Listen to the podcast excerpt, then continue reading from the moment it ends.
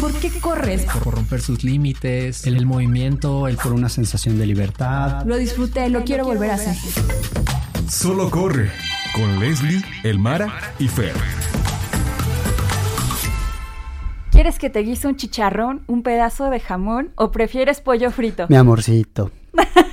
y es que, oigan, si se han comido un pedazo de chicharrón antes de correr, porque yo los he visto echándose un tamalote ahí en reforma.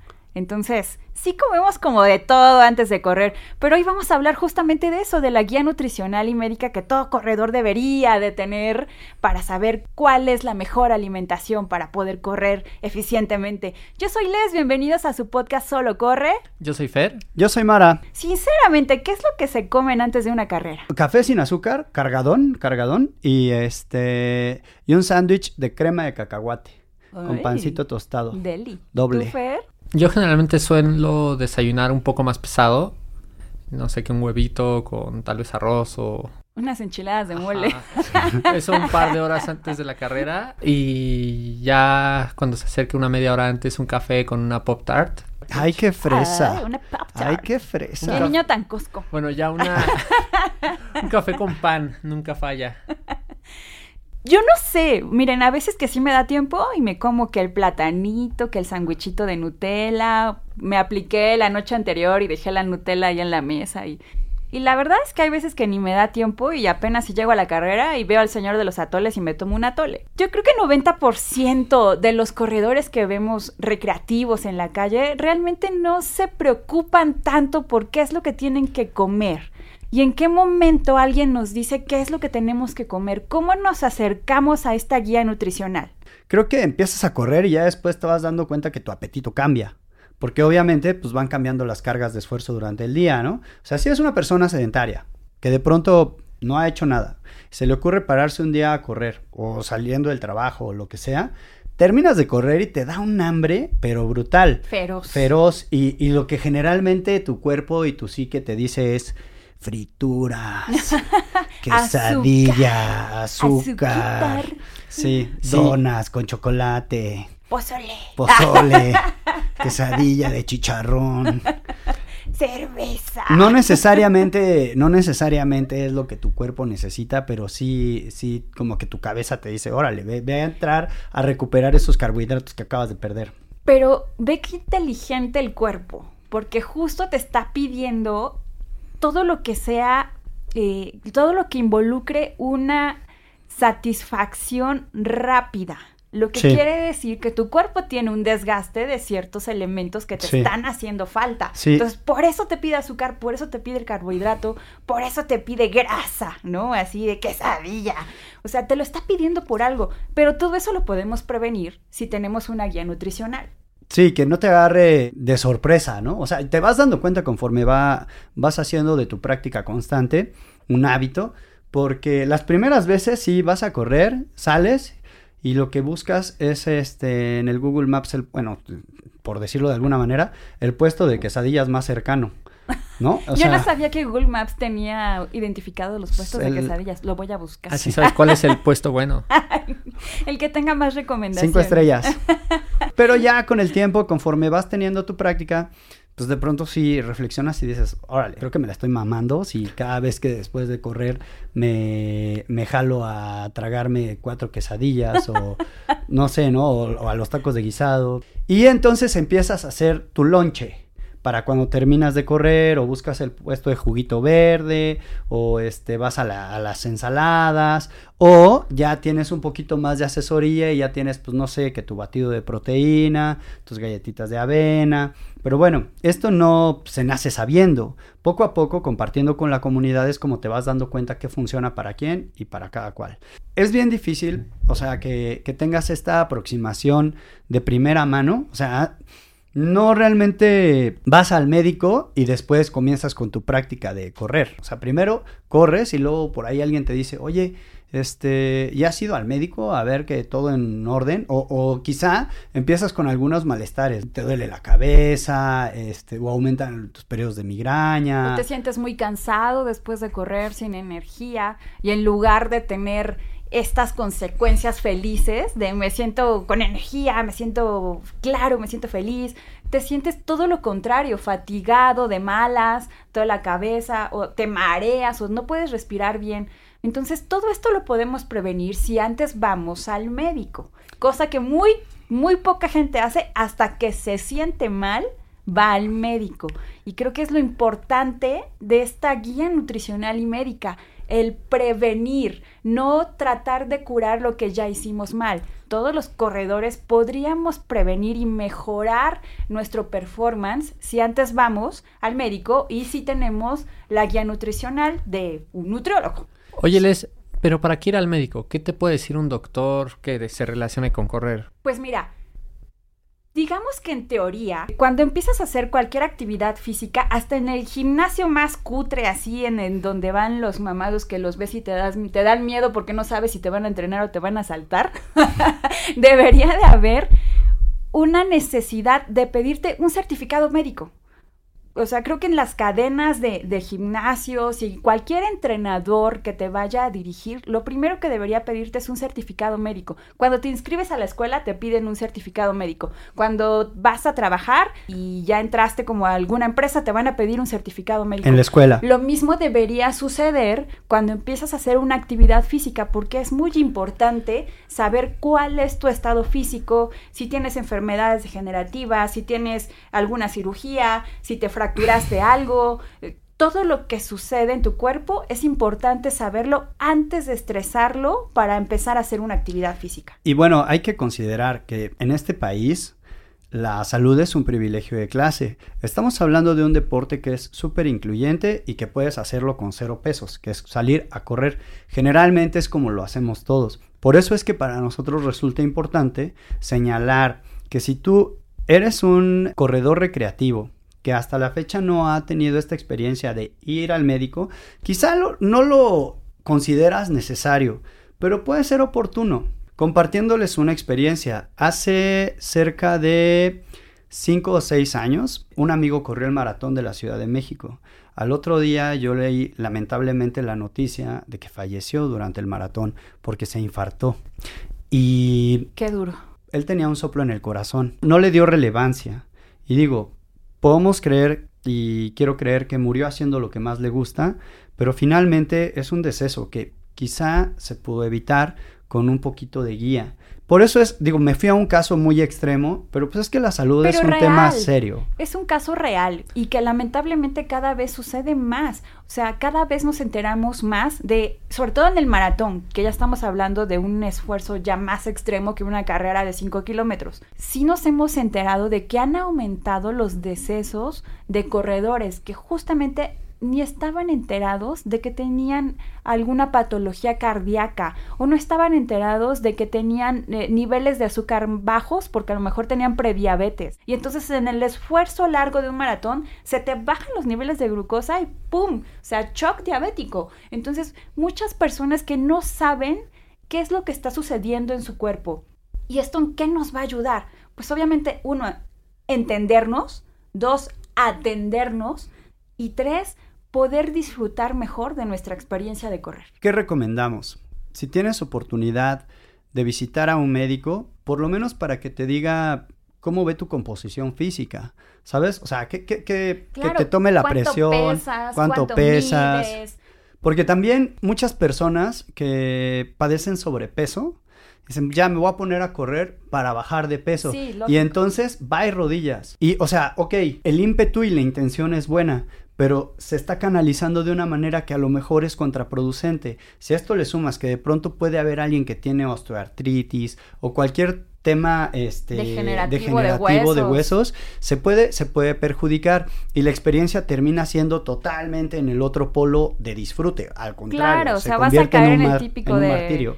yo quería correr, pero me chingué la rodilla. porque sucede. Entonces, todo empieza con una buena alimentación. Hay que entender que vamos a someter al cuerpo a, una, a un estrés. Por ejemplo, a tu edad, Fer, es bien complicado que sientas un estrés o un apetito feroz. Bueno, más bien yo creo que porque tú estás en desarrollo sientes un apetito feroz todo el tiempo.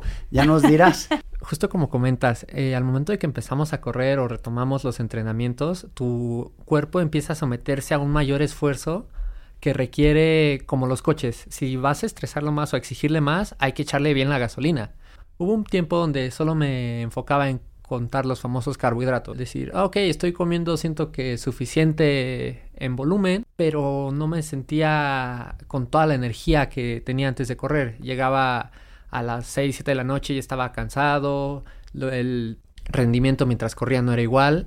Me acerqué con un médico que analizó cuáles eran mis actividades, cómo eran mis hábitos de comida y notó que no estaba cumpliendo con todo lo que se requería porque es bastante importante contar los micronutrientes también, no solo enfocarnos en si estamos comiendo mucho o poco, sino meterle calidad a esos alimentos. Yo considero que no es lo mismo, o sea, no me gustaría confundir el estar a dieta con el tener una guía nutricional, ¿no? Creo que son dos cosas diferentes. Eh, a lo mejor en la cabeza tenemos metido que estar a dieta es restringirnos en carbohidratos, en cantidades, en ciertos alimentos, ¿no? Es lo primero que cualquiera piensa. Ah, tengo sobrepeso, me voy a poner a dieta. ¿Qué significa? Ya no voy a comer tortilla, no voy a comer pan, no voy a comer galletas, no voy a comer dulces, porque uno lo hace automáticamente sin ir al nutriólogo. Y eso para nosotros es estar a dieta. Y realmente una guía nutricional lo que va a hacer es una guía que nos diga, literal, así como la guía que estudiamos para entrar a la preparatoria, ¿no? Un librito. Nos van a dar en una hojita de papel lo que tenemos que comer en el desayuno, eh, los snacks intermedios en la tarde y en la noche. Es literalmente una guía en cantidades, en alimentos y en porciones que nos, que nos lo va a dar un nutriólogo. ¿Qué es lo importante de ir a un nutriólogo?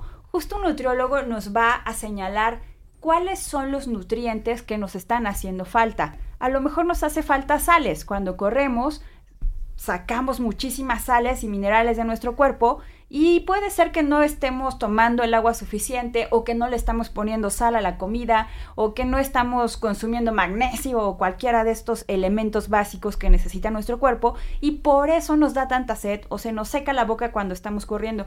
Detalles tan chiquititos que el ir a un nutriólogo puede hacer completamente toda la diferencia.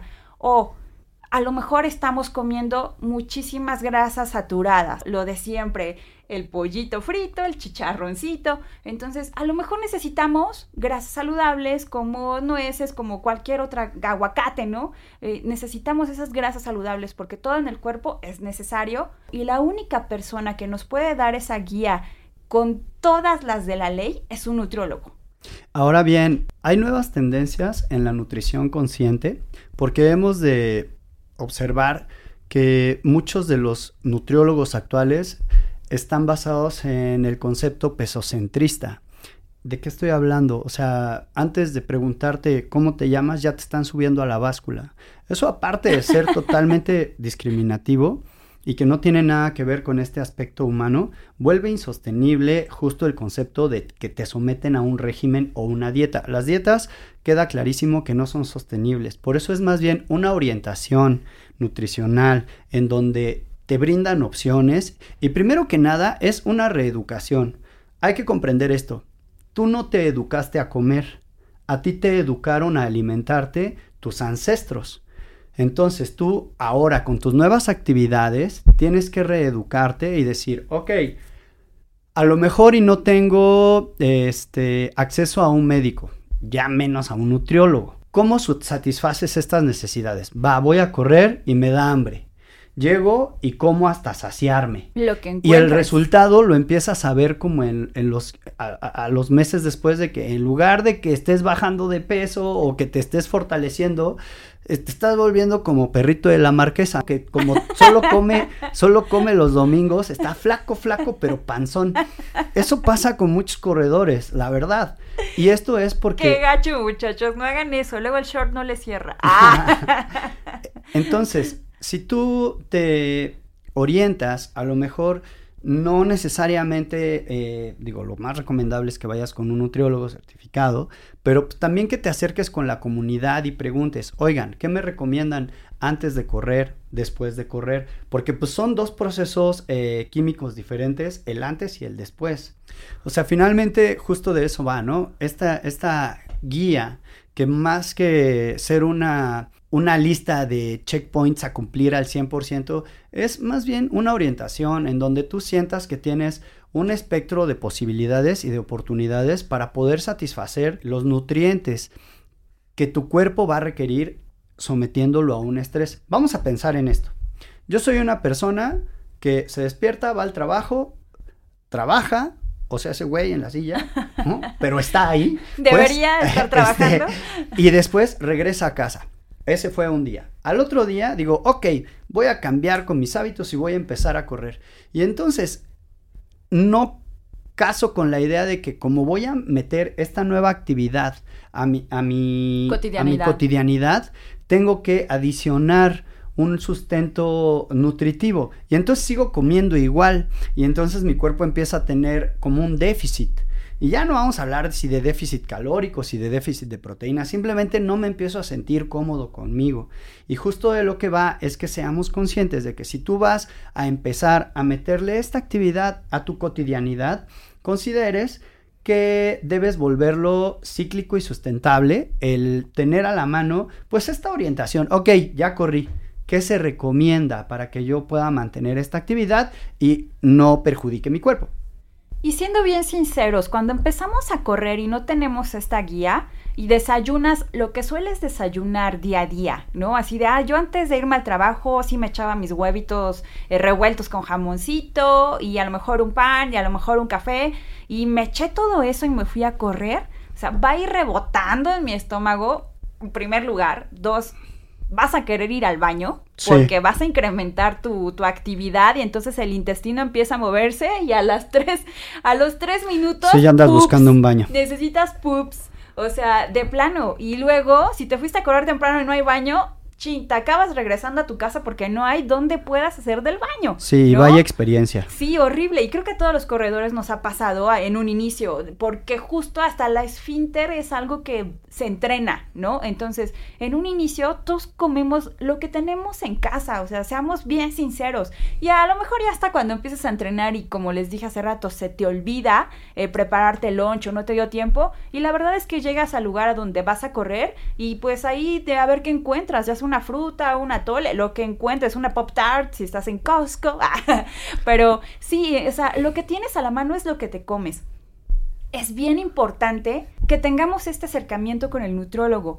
Hay para todos los bolsillos, chicos. O sea, no se detengan. Te puedes ir al Seguro Social, te puedes ir a, la cadena del doctor gordito, te puedes ir a un montón de lugares que tienen un low cost. O sea, no necesitas gastar 5 mil pesos al mes para tener una guía nutricional. Yo creo que la orientación de la nutrición siempre tiene que ir bien consciente en que todos los organismos somos diferentes y no todos requerimos la misma cantidad de calorías al día. También mucho representa lo que consumimos días antes, porque el sustento de la nutrición no es, ah, voy a comer ahorita para salir a correr 100 kilómetros en 15 minutos. Es, ¿cómo debo alimentarme Progresivamente. progresivamente para tener un sustento eh, muscular, articular, eh, de flexibilidad en mis tendones, de que mi sangre esté eh, Libre de colesterol. pues eh, lo más lo las- más en orden posible, ¿no? O sea, como sin irnos a tecnicismos.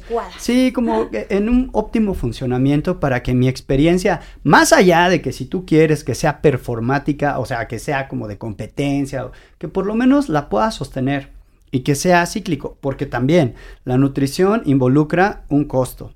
O sea, si tú quieres mantener con nutrición libre de pasto, con productos libres orgánicos, libres de pastoreo, etc, etc, se vuelve carísimo. A diferencia de que si compras cosas ultraprocesadas que con glutamato monosódico y te llenas la boca de doritos todo el día, o sea, igual la vas a armar, pero tu experiencia a largo plazo no va a favorecer tu organismo. Entonces creo que ahí tenemos que ser bien conscientes que la prevención de la nutrición va a ser lo que nos va a dar un sustento a largo plazo para una buena experiencia de running. Claro, y algo que no nos mencionan cuando vamos empezando es que sí, hay que entrenar, tal vez ir al gimnasio o hacer entrenamiento cruzado, que puede ser bici, pesas, etcétera, pero la nutrición nunca está en esa escena y representa, diría yo sin exagerar, el 70% de la actividad deportiva, ya sin clavarnos en rendir bien o no, para la recuperación y para hacerlo de manera sostenible, creo que es bastante importante poner a la nutrición en la mesa. La primera vez que yo fui a un nutriólogo, realmente yo llevaba ya seis o cinco meses entrenando. No fui primero al nutriólogo, como la mayoría de, de los corredores. ¿Por qué fui a un nutriólogo? ¿Qué sucedió en mi entrenamiento del día a día que me hizo ir a un nutriólogo? Me sentía pesada corriendo, porque efectivamente estaba pasada de peso y me sentía pesada. No, no me estaba implicando una condición en las rodillas, ni me estaba implicando ninguna lesión, pero yo me sentía pesada, me sentía dura. No me sofocaba ni nada de esto, pero es una sensación de no puedo correr ligero, no puedo correr bien. Y yo quería llegar a ese nivel del que veía otros corredores que eran así como que flotaban, ¿sabes? Como que lo ves que lo hacen tan fácil. Y yo quería llegar a ese nivel. Entonces me acerqué con mi entrenador y le dije, oye, estoy haciendo todo lo que me estás diciendo al pie de la letra. La fuerza, la bici, nado, corro, estiro, todo lo que hemos dicho. Sin embargo, me sigo sintiendo pesada. Ah, pues resulta que yo seguía comiendo como solía comer no hice ninguna modificación y lo que él me dijo fue necesitas ir al nutriólogo para bajar tus niveles de grasa, incrementar tu músculo y entonces poderte sentir más ligera. Entonces, más allá de traumarme y decir estoy gorda y por eso no corro bien, es vamos a reducir el nivel de grasa y vamos a aumentar el nivel de músculo y la única manera en la que puedes lograr eso es yendo a un nutriólogo que te diga qué comer, en qué momento, en qué cantidades, de hacerte una disciplina con tu alimentación. Se hace un estilo de vida, el que tú ya eres consciente de qué es lo que tienes que comer para poder tener un mejor performance. Entonces ya te mides. Dices, a lo mejor ya no me como tres panes como antes, o a lo mejor me como uno porque sé que si me como los tres panes, me voy a sentir pesada cuando corra y yo no quiero sentir eso. Entonces, más allá de, es que quiero ser la supermodelo corredora, no simplemente fue por incrementar mi performance y ser una mejor corredora, sentirme más feliz y más a gusto conmigo misma cuando voy corriendo. Entonces, ese fue mi acercamiento con el nutriólogo. Ahora, después de todo esto, y gracias a que fui a un nutriólogo, descubrí que tenía prediabetes y que por eso también me sentía pesada. Yo en un inicio pensé que era, pues, tengo sobrepeso. Sí, sí tenía que ver, pero ya cuando ya no tenía sobrepeso y seguía teniendo esta sensación de pesadez y cansancio de cierta manera, de que mis músculos no reaccionaban como yo esperaría después de entrenar tanto, oh sorpresa, o sea, mi nutriólogo descubrió que yo tenía prediabetes. Entonces, qué importante es acercarte con un especialista de la salud, llámese doctor, llámese nutriólogo, que pueda entender tu cuerpo y darte este previo aviso, porque fue prediabetes, este previo aviso de que algo está sucediendo en tu cuerpo, de que lo estás estresando de cierta manera y que hay que apoyarlo para que pueda desempeñarse y tu salud pueda tener un nivel estable. Pues siempre en esta tradición cultural que tenemos sobre atendernos con el médico de una manera más emergente que preventiva, eh, creo que justamente pues estas generaciones ya tienen que cambiar en ese sentido, ¿no? O sea, creo que ahorita podemos justo generar conciencia para decir, ok, quizá no lo has considerado, pero en ese marranito donde echas dinero para tus próximos tenis. Ay, yo creí que le estabas diciendo a marranito a la ese, marranito así como lo ves ese marranito, el kilómetro. En ese marranito. ese, ese puerquecito, ese marranito o de la forma que sea su alcancía, ese apartado de dinero, vamos a llamarle, abran también la categoría de la visita al médico. Les va a venir bien, siempre es un poquito más de luz y también pues, con el médico hay que llegar y decir la neta, oye, yo soy así, me gusta comer así. Sí, no se hagan los este, fits, no se hagan los fits. Sí, o sea, la verdad, porque no tenemos por qué, o sea, menos a él, ¿no? O sea, menos a él. O sea, es como darle información valiosa para que, es como una computadora, o sea, tú le metes información valiosa, te va a regresar información valiosa. Si le das pura paja, te va a dar cosas en donde solamente vas a gastar, vas a perder tu tiempo y no va a tener ningún beneficio sobre tu cuerpo. Es como hablarle a la Alexa, dile la neta, o sea, Alexa, quiero escuchar esta rola, no le vas a decir otro nombre que no quieres escuchar, eso es lo mismo. Alexa, quiero perder 5 kilos de grasa. Más o menos. Habría que preguntarle a la Alexa así en vivo, como, dame una guía A ver, ¿qué nutricional con este. Sí, seguro sí sabe algo. O sea, de verdad seguro sí tiene información por ahí. Y ojo, una dieta no necesariamente se trata de servirte medio plato de lo que usualmente comes o cortar en ciertos alimentos. Muchas veces cuando empezamos a ir con un nutrólogo, lo que más nos sorprende es que te dice, ok, no estás cumpliendo con tus requerimientos nutricionales, que siento que le pasa a la mayoría, pero nos manda más comida. Entonces, para bajar grasa muchas veces terminamos comiendo más en cantidad, solo variando la calidad. Te manda un poquito más de verdura, más de esto, granos, pescado. Y tú dices, wow, estoy comiendo el triple en peso del plato y aún así estoy bajando de peso. Y es que, por ejemplo, a mí sí me pasó. Le decía al nutriólogo, oye, es que yo como tres veces al día y pues estoy chubby, ¿no? Y tú me estás diciendo, come seis veces al día y en un inicio me costó muchísimo trabajo entenderlo. Pero obvio, me está diciendo, come seis veces al día, pero uno de ellos pues va a ser un yogur deslactosado. Y el otro a lo mejor va a ser una gelatina light. Y el otro, pues a lo mejor van a ser cinco nueces.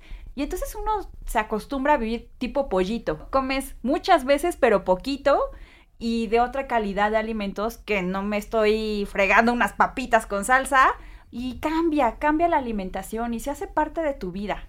Es que también ya sin entrar en mucha clavadez, pues hay un concepto que se llama sistema metabólico. Y también por eso algunas escuelas de nutrición recomiendan comer más, menos porciones durante el día, ¿no? O sea, ¿por qué? Porque aceleras el proceso digestivo de tu cuerpo. También yo creo que todos nos hemos dado cuenta que cuando nos pegamos un atascón, nos da el mal del puerco durísimo y que ya digamos correr, hacer lo que sea, estás Mantenerte impedido. despierto. Pero esto es porque toda tu energía se está yendo a la digestión y todo tu sistema sanguíneo está trabajando hacia una supermarcha forzada, porque imagínate que tu cuerpo es un molino y lo acabas de atascar al doble de su capacidad. Pues obviamente va a sufrir, a sufrir el proceso digestivo. Por eso conviene entender cuáles son los- las porciones que llevas. Y bueno, venía esto de como las escuelas de nutrición. Han escuchado del ayuno intermitente. Sí, claro, se volvió famosísimo. Se volvió famosísimo porque a muchas personas les dio muy, muy buenos resultados, a otras personas incluso les perjudicó su salud y por eso es que soy insistente en la guía nutricional y médica. Van de la mano los dos. Tú no puedes hacer ayuno intermitente si eres anémico. ¿Sabes? ¿Y cómo vas a saber si eres anémico si no vas al médico? Jean Wolf Mois es un, es un compa, es un compa venezolano que se avienta ayunos de 9 a 13 días. Y digo, ¿Cómo lo hace? Tú, o sea, ¿sabes? Realmente no he tenido esta conversación con él para, para quererlo ¿Entender? entender, pero bueno, o sea, a mí eso me parece irreal, pero sé que lo hace, ¿sabes? O sea, sé que lo hace. Ay, wow. Y este, ahora no sé qué beneficios o qué tanto o qué tan perjudicial sea, pero el vato se ve bien, se ve sano, pero yo empiezo a pensar como, bueno, también hay componentes moleculares a nivel químico cerebral en donde probablemente este tipo de esfuerzos sean más perjudiciales que benéficos. No lo sé. Y tú lo mencionaste, es muy diferente verse sano a estar sano. Muchas veces relacionamos, en especial en running, está mucho esta clavadez de tengo que bajar de peso para ser más rápido. Si bajo 5 kilos, tal vez pueda bajar estos 5 segundos en la pista. Hubo un caso bastante sonado con el equipo de Nike en Oregon que el coach les exigía demasiado a las atletas para que bajaran de peso. Y lo que estamos viendo en estos últimos años es que no, cada quien tiene su peso ideal. En mi caso, cuando me empecé a asesorar el- a la par con un nutriólogo y un coach, se dieron cuenta de que necesitaba tal vez un poco más de calorías en mi ingesta, en mi ingesta diaria. Me mandaron mi dieta, subí 4 kilos y bajé mis tiempos. Entonces, no es sinónimo el estar más delgado o menos pesado con el correr más rápido o con el estar sano. es lo importante de ir al médico, médico general, hacerte unos estudios de sangre y ver de qué manera tu metabolismo funciona, porque aunque todos tenemos pulmones, corazón y estómago, funcionan de manera diferente. Entonces solamente lo va a desentrañar o lo va a entender un médico a la hora de que tú le des tus estudios de sangre y ver qué está sucediendo en tu cuerpo. Y sí, cada persona tiene una estructura anatómica y corporal diferente y va a reaccionar de manera diferente a los nutrientes que necesite y a los nutrientes que le estemos dando. Si es bien real. O sea, si ustedes vieran a Fer, Fer es una varita de nardo. Y Fer tuvo que subir su nivel, eh, su peso muscular, ¿no? Tuvo que subirlo para poder ser más rápido. Yo no soy una varita de nardo y yo sí tengo que bajar mi nivel de grasa porque uno, tengo prediabetes, ¿no? Entonces, entre más grasa acumulada, más difícil va a ser que mi capacidad sanguínea pueda dar el nivel al corazón para poder funcionar y tener rapidez. Entonces, cada uno debe de conocerse y saber exactamente qué es lo que necesita. Y lo más importante, creo aquí, eh, más allá de tener una guía nutricional, es aceptar el cuerpo de cada quien creo que es lo más importante. Habemos corredores llenitos, habemos corredores delgados, habemos corredores chaparritos, altos, que a lo mejor tienen unas piernotas, ay, qué rico, ah, o que a lo mejor tienen unas piernitas delgaditas. ¿Sí vieron? La Leslie se proyectó mal. No es cierto, mi vida, no es cierto, no. Si me está escuchando. Pero sí, cada cuerpo es diferente y cada pierna va a funcionar diferente. Entonces, primero aceptemos nuestro cuerpo, aceptemos lo que tenemos, lo valioso que tenemos, que estamos vivos, respiramos y podemos correr. Y entonces, preocupémonos por hacer de ese cuerpo algo más estructurado, más fuerte y que te dé ese punch para poder tener tu carrera. Sí, enclavarnos mucho en guía nutricional y médica y hablar de porcentajes, de cuánto de verduras y así. Pues es sencillo, menos papas fritas, ¿no? ¿Cuánto de verdura, joven? Sí, o sea, sí, sí, sí.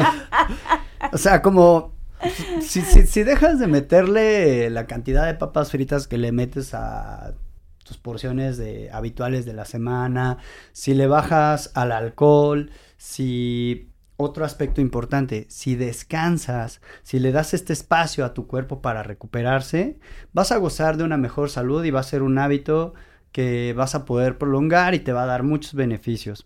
Trata de comer eh, lo mejor que se pueda, reconoce tu cuerpo y descansa. Y los beneficios no se limitan a solo estar más mamado o correr más rápido. O tener eh, unas piernotas. O tener unas piernotas, como se proyecta Les. Creo que ninguno de los tres lo puede negar. El principal beneficio es tener esta claridad mental durante el día cuando llevas adecuadamente tu nutrición, el no estar con sueño, el no estar ahí como distraído, perdido en qué está pasando, bajoneado. Entonces creo que eso es uno de los principales indicadores si estamos llevando adecuadamente nuestra nutrición o si cuando terminas de entrenar ya no funcionas durante lo que resta del día, eso también podría ser un indicador de que hay que ajustar algo, ¿no? Y un punto bien importante, la longevidad que puedas tener en este deporte o en esta actividad recreativa. Entre mejor te nutras y entre mejor te cuides, más tiempo vas a poder sostener esta actividad y no vas a caer en, híjole, un año me aventé todas las carreras de reforma y el otro año ya no puedo hacer nada porque, ¿qué creen? Me dio anemia sometí a mi cuerpo, ajá, o me lastimé, o sea, sometí a mi cuerpo a un estrés tal, según yo, porque disfrutando y porque si duele sirve y todo este tipo de pensamientos extraños que luego tenemos los corredores y te resulta perjudicial, o sea, realmente te volviste anémico, te estuviste lesionando, eh, eh, a lo mejor ni siquiera hiciste músculo, o sea, como dices, el corredorcito panzoncito, y entonces cada vez tenemos que cargar más peso con el mismo músculo con el que empezamos. Deja tú con el mismo, con menos músculo. O con menos. Porque justamente lo que sucede en esta anatomía del corredor es que cuando tienes un desgaste muscular, el cuerpo no va a tomar de la grasa luego, luego. La grasa va a venir en un segundo lugar. Lo primero que se va a consumir es tu propio músculo. De por sí, cuesta muchísimo trabajo construir músculo. Para que encima de esto te lo comas con tus esfuerzos, porque tienes un, un sistema de nutrición desorientado, no acorde a los objetivos que, que, tienes, ¿no? También, bueno, hay que tener claro, a lo mejor corres sin ningún objetivo, corres simplemente por recreación. Considera que debes alimentarte de una buena manera para que este hábito lo puedas sostener en el tiempo. Muy bien, y ya hablamos de la importancia de alimentarse correctamente antes y después de correr. Pero ¿qué pasa cuando estamos corriendo? Vemos mucha gente que habla de los geles, de meter un drink mix, tal vez, o que lleva su plátano en la ¿Qué? carrera. Exacto, ¿qué es todo esto? Bueno, quiero empezar ese, esa llave que acabas de abrir de esa puerta enorme con el clásico cena de carbohidratos antes de la carrera, ¿no? ¿Qué es un Eso, carbohidrato? O sea, es como de, hay que hacer una carga de carbs antes de correr una carrera y eso es la cena previa. Así y van a correr tres kilómetros. Engullirse una pizza entera antes de mi 5K es mi pasión. Sí. O sea, creo Por que eso son de las primeras recomendaciones que Porque el escuchas, gym ¿no? y el jam. Sí, sí, sí. Para generar un equilibrio. Bueno, Y- pues creo que tomando ese tema, un pequeño briefing de qué es todo esto. Los carbohidratos son estas moléculas que se utilizan como para dar energía, ¿no? Digamos. es- Combustible. Es, el principal combustible al momento que corremos. Ahora, esta cena de carbohidratos, ¿qué, ¿a qué se refiere? Va de que tengas un sustento previo para que tengas combustible al otro día. Por eso se recomienda que lo hagas en la noche, ¿no? O sea, mucha gente antes de correr un maratón va y se avienta una pasta boloñesa o una pizza o dos y dos chelas. Pero estamos porque- hablando de un maratón. Porque, porque aparte dicen, no, es que si tomas cerveza se relajan tus músculos. Si Se tomas todo, una co- copa de vino, se relajan tus músculos. Luego ya hay unos que la agarran de cotorreo, se les pasan las cucharadas y al otro día andan bien cruces de parroquia ahí corriendo y sufriéndola. Pero bueno, vuelvo a lo mismo. Dar ese tipo de recomendaciones es súper aventurado porque cada cuerpo es diferente. Hay quienes dicen, no, pues la carga de carbohidratos previa para que tengas combustible que quemar a la hora de correr. Ahora ya bien, cuando te despiertas, mucha gente dice, bueno, pues voy a tomarme un cafecito para estar súper despierto a la hora de mi competencia, ¿no? Lo único que sucede luego con el café es de que inmediatamente te hagas de ir al baño. Y si no hay baños en, el, en la carrera que te vas a aventar, pues la vas a sufrir un poquito. Son consideraciones bien leves que tienes que ir haciendo como en tu estructura y tu planificación de la carrera para que no llegues tarde, para que hayas pasado a satisfacer todas las necesidades que se te presenten de camino. Y ahora sí, ya estás paradito en el disparo de salida con tu cena de carbohidratos previa, ya pasaste al baño y ok, te espera una carrera. Pensemos en, no sé, eh, 21 kilómetros, que es una distancia más o menos demandante Considerable. considerable en la que a lo mejor tu sistema de hidra- hidratación y de alimentación durante la carrera va a tener que ser apoyado con algunas cosas. ¿Qué cosas son de las que ustedes se apoyan? Pues yo en carrera generalmente uso estos famosos geles que no es más que carbohidratos encapsulados de una manera práctica en para un que- sobrecito. un sobrecito para que te los puedas ir comiendo y que se recomienda alrededor de dos por hora es un número ahí razonable si lo vas a estar combinando con bebidas deportivas tipo Gatorade, etcétera, que también incluyen carbohidratos en forma de azúcar. Entonces, lo recomendable es 60 gramos por hora para corredores de un nivel medio. Eso estuvo muy clavado, pero bueno. Leve. Leve. Sí. Es que les digo que Fer es el, es el Sí, sí. financiero del running. Sí, sí, sí. Siempre nos sale Los con números números, y porcentajes. Sí. Sí, pero digamos, eh, la manera fácil que todos lo calculamos es dos geles por cada hora que vaya a estar corriendo. Si ¿Qué un- geles? Pregunto qué geles porque comprendo que hay de sodio, de potasio, de magnesio, de cafeína y un mix, ¿no? Tutti frutti. Hay también quien dice con miel. Hay también quien dice con un plátano. Hay quien te pone un sneakers, Un Gerber. un Gerber. Ajá, unas un Gerber. gomitas. El famoso Gerber. O unas gomitas de azúcar. O unos dulces. Entonces, previo a eso, yo lo único que diría es, si ya has hecho una experiencia de correr, eh, o previo más bien antes de la carrera, entrena estos geles, porque a muchas personas les pasa que va, voy a hacer mi maratón, todos voy, venden geles ahí, voy a comprarme seis y ahí me los voy a ir comiendo durante la carrera y tras, cuando se dan cuenta, ya se les aflojó el mastic durante la carrera y ya no la, ya no la ven llegar, ¿eh? La, la pasan mal. O simplemente esa marca de gel te cae pesado al Ajá. estómago. Sí, sí, sí. Es que reitero, esa es la importancia de una guía nutricional. Un nutriólogo que ya te llevó durante tus entrenamientos va a ser la mejor persona para recomendarte qué es lo que tienes que comer o consumir durante la carrera. Esa idea de que el nutriólogo lo único que va a hacer es ponerte a dieta, hay que borrarla completamente. Vamos a volver a aprender que es un nutriólogo. Es un médico especializado en nutrición y la nutrición no solamente antes del entreno, es también durante la carrera. Y cuando estamos hablando de carreras de larga distancia, es súper importante llenar otra vez el tanquecito de full energy en el cuerpo porque ya hablamos de una hora, dos horas, tres horas de correr. Entonces la energía que pudiste haber eh, obtenido en tu desayuno ya no existe, ya te la acabaste. Entonces tu nutriólogo te va a indicar qué es lo mejor para ti. ¿Qué comer durante una carrera? Hay millones, millones de opciones y también depende del país en el que vivas, de la cultura, o sea, seguramente un rarámuri no va a comer lo mismo que nosotros comemos, ¿no? O a lo mejor un corredor de Japón tampoco va a comer los mismos geles o el mismo Gerber que nosotros. Va a depender de cada persona, de, de su cultura, de su alimentación y su, y su día a día.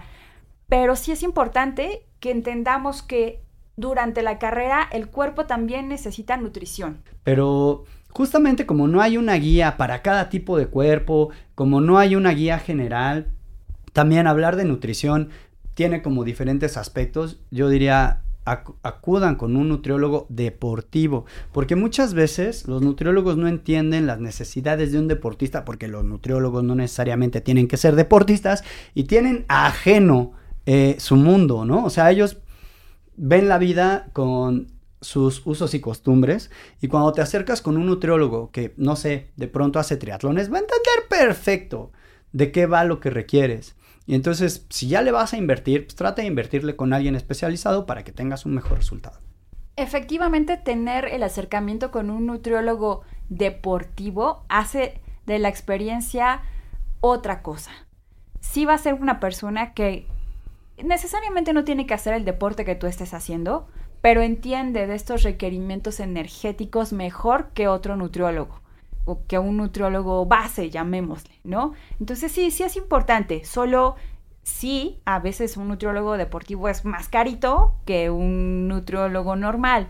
Entonces, bueno, para comenzar, no está mal acercarse a, cualquier nutriólogo en el que esté dentro de tu presupuesto. Y ya después, con el tiempo, si te gusta correr y vas a seguir con esto y de verdad sí necesitas tener una longevidad en este deporte, entonces sí ya tienes que pensar en invertir con personas más especializadas que entiendan mejor el deporte de correr y compartir la información entre tu equipo, entre tus conocidos, porque de esa manera vas a hacer ahí un rebote de información y pues, puedes obtener información de valor también con lo que los otros han aprendido en función de su experiencia. Claro, si sabes que una comida tal vez no te funciona tan bien y no tienes idea de dónde buscar algo que la pueda sustituir, siempre funciona el preguntar de, oye, a mí me cae mal este gel o has probado este, a ti que te funciona, ¿tú qué estrategia aplicas durante la carrera?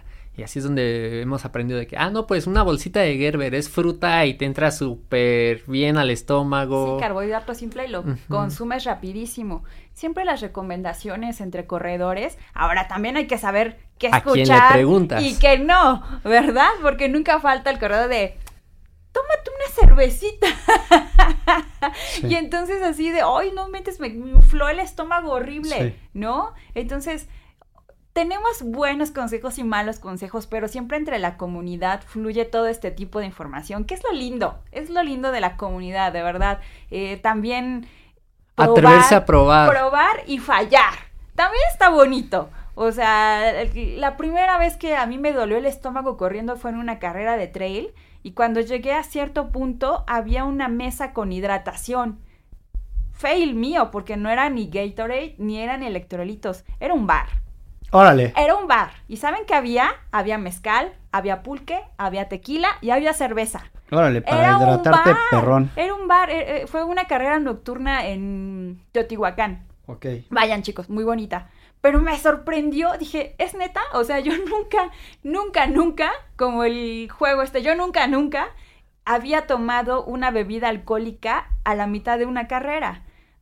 Y, ¿Y el cómo te fue? señor, el señor que estaba ahí, vivía en Teotihuacán, y ellos organizaron la carrera y pusieron ese puesto de hidratación, me dijo, tómate un mezcalito y se te va a quitar el dolor de estómago.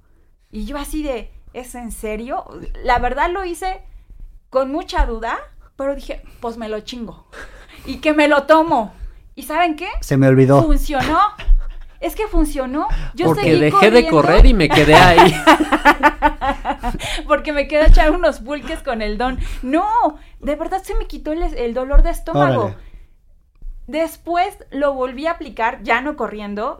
En, a lo mejor fui a un restaurante y comí algo que dije, ay, me cayó bien pesado y me pedí un mezcalito y me funcionó. Y dije, Señor, bendito sea, Señor de Teotihuacán, si me estás escuchando, porque tu tip funcionó, ¿sabes? O sea, entonces se trata de probar, se trata de probar, fallar y a lo mejor vas encontrando nuevos caminos y nuevas cosas que dices, la miel no me funciona, pero a lo mejor el Gerber sí, ¿no? O al revés. Entonces, no, no se cohiban muchachos, prueben, prueben dentro de una línea también que no sea muy dramáticamente...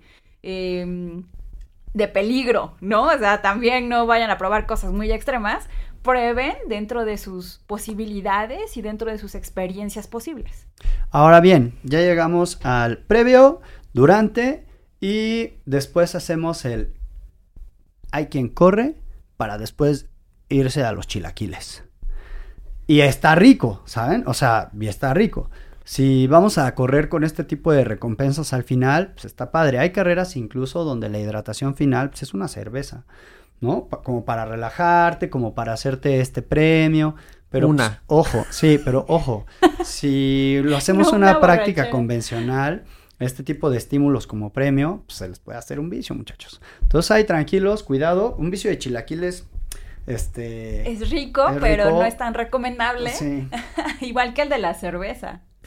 Y tampoco correr desde este punto de vista de, ay, eh, me comí unos chilaquiles, ahora tengo que aventarme 8 kilómetros en, desde la culpa, ¿no? Ándale, sí, fail, total. Sí, correr con culpa yo creo que es el peor momento de tu vida. O sea, no, no te castigues, no castigues tu cuerpo. Mejor trátalo bonito, nútrelo bien y te va a responder de una manera efectiva. Pero castigarlo y decir, ah, por todo lo que me tragué, ahora vamos a aguantar doble entrenamiento. No lo hagan, de verdad no lo hagan. No se castiguen a ustedes mismos. Y si se han detectado en esa línea, vayan con su psicólogo de confianza y platíquenlo con su familia. Con su psicólogo deportivo. O con un amigo También. cercano, ¿sí? Bueno, hemos llegado al final de este episodio, solo extendimos las dudas, pero hablamos de muchas cosas. Atrévanse a compartirnos sus experiencias, Vayan al médico, vayan al médico. De verdad, háganlo, el que les alcance, al que tengan ahí en su colonia o su médico de cabecera, vayan, vayan, primero entiendan su cuerpo y después entonces ya clávense en esta actividad de correr. Así es, y les recuerdo que no hay nada más divertido que correr con unas rebanadas de pizza ahí en tu chaleco guardadito. Así es. Que llegues En todo lleno de grasita. En tu licra, el tu pepperoni. licra. Total, el 100% hambre siempre recomendado. Pruébenlo y después me dicen qué tal. Yo soy Mara Yo soy Fer. Y yo fui Les. y este fue su podcast Solo Solo, corre. corre.